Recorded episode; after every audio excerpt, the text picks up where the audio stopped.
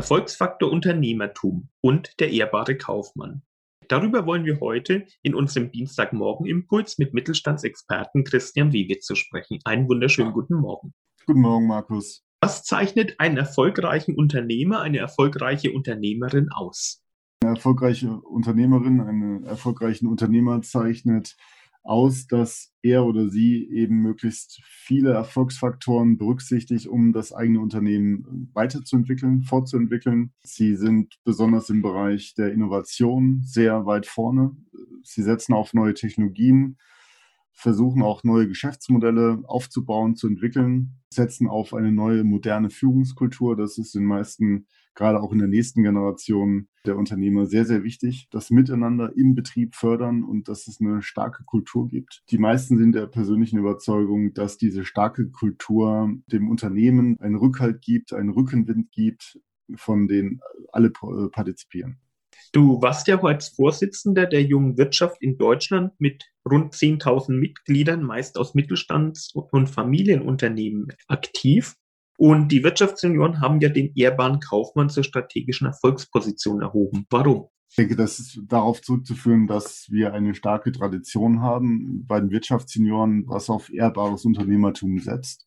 Das ist ja jetzt kein kurzfristiger Trend, sondern seit Beginn der Wirtschaftssenioren war das Stichwort ehrbar Kaufmann immer im Markenkern der Wirtschaftssenioren Deutschland.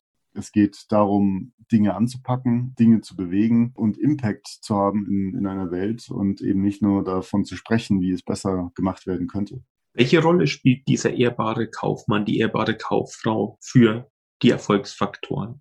Das ist die Grundlage der gesamten Wirtschaft. Es geht darum, dass man seinen Verpflichtungen gerecht wird, dass man Verpflichtungen einhält, dass man respektvoll miteinander umgeht und am Ende zählt nur die, die persönliche Integrität und die Integrität der anderen, dass jedes gute Geschäft am Ende eine, eine starke gute Grundlage hat, auf der man bauen kann. Und einen guten Betrieb baut man meines Erachtens nur äh, darauf auf, dass man eben miteinander respektvoll umgeht und äh, nachhaltige Geschäfte eingeht. Jetzt gibt es ja noch einen wesentlichen Punkt, der erfolgreiche mittelständische Unternehmen auszeichnet, neben dem ehrbaren Kaufmann.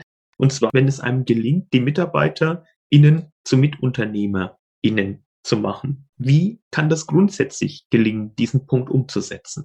Es geht in erster Linie wirklich darum, dass man den Mitarbeitern, Mitarbeiterinnen Freiräume lässt, dass man sie ermutigt, diese Freiräume zu nutzen für die eigene Kreativität. Gerade Wissensarbeiter benötigen heute hier und da äh, Freiheiten, Spielräume, um sich eben kreativ zu entfalten. Und erst durch diese kreative Entfaltung werden überhaupt neue Impulse, neue Gedanken möglich wenn man eben an der Stelle als Unternehmen auch neue Wege gehen möchte, benötigt man eben genau diese neue Pfade und neue Wege. Ohne Freiräume entstehen diese Wege nicht, werden nicht sichtbar, weil wenn man eben immer in der Tretmühle ist, dann kann man auch keine kreativen Kräfte freisetzen. Also kann man sagen, wer als Unternehmer, als Unternehmerin auf den ehrbaren Kaufmann setzt, wem es gelingt, seine Mitarbeiterinnen und Mitarbeiter zu Mitunternehmerinnen im Unternehmen zu machen, der hat grundsätzlich alles, was es braucht, um erfolgreich am Markt zu bestehen, oder? Er hat zumindest bessere Karten, um im Markt äh, besser zu bestehen und erfolgreich zu bestehen. Das, das würde ich schon sagen. Die heutigen Firmen bauen sicherlich auf Partizipation, auf Selbstorganisation, und, und auch Selbstreflexion letztendlich und Selbstverantwortung. Das sind so die großen Stichworte.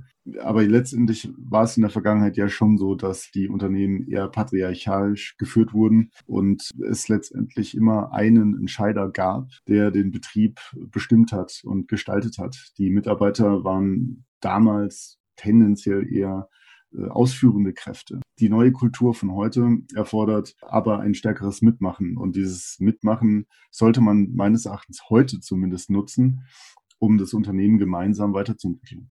Und dafür ist, denke ich, doch die junge Generation prädestiniert. Oder wie ist deine Erfahrung in dem Punkt?